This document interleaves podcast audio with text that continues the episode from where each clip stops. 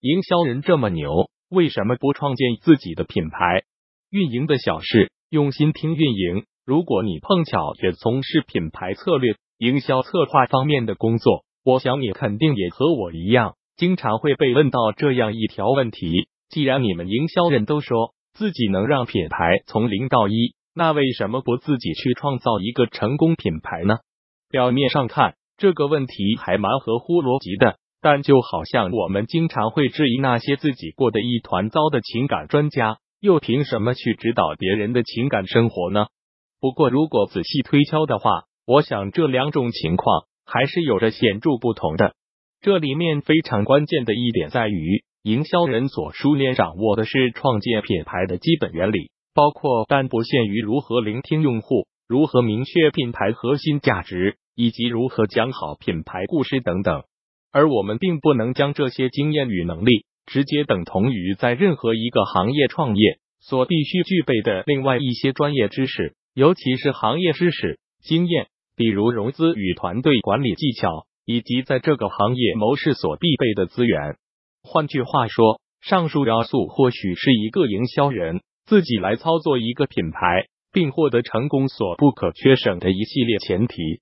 另外一个关键点是我们的内心动机。比如，在我看来，一个营销人能够去帮助各类品牌持续的看清他们的目标消费者。获得对自己要为谁做什么的深刻意识，进而解决好发展过程中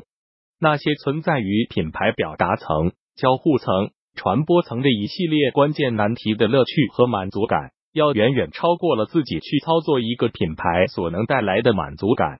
而后者在我看来，则总是意味着你必须去学习那些自己很可能并无天赋、也无积累的行业知识，去解决那些自己并不擅长。也很可能并无兴趣去解决好的棘手问题。我的意思是，除非营销人发自内心的喜爱一个行业，并为此做足了学习的心理准备，否则他就没有理由要考虑自己运作一个品牌。并不是每个人都适合创业，也不是每个人都适合待在甲方。当然，相反的论调也同样成立。道理我们都懂，但问题的关键是，如果不去尝试，没有经历一些过程。我们就很难清晰的感知到自己的愿力，让内心动机在现实生活中得到印证。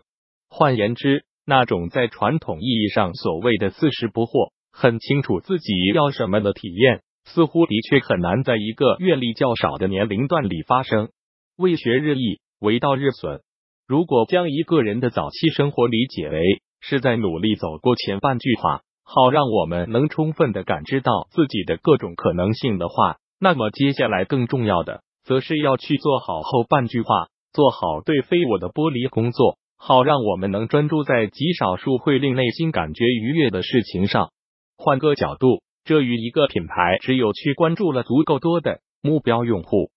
日常生活中的是是非非，才会更加明了我是谁的过程何其相似。基于这样一个感悟，我突然想到，在二零一九年，更为理性的一种良好祝愿。似乎还是希望大家能够尽早的意识到自己的愿力，尽早明确自己的价值发现，趁着年轻，努力尝试一些原来没尝试过的角色，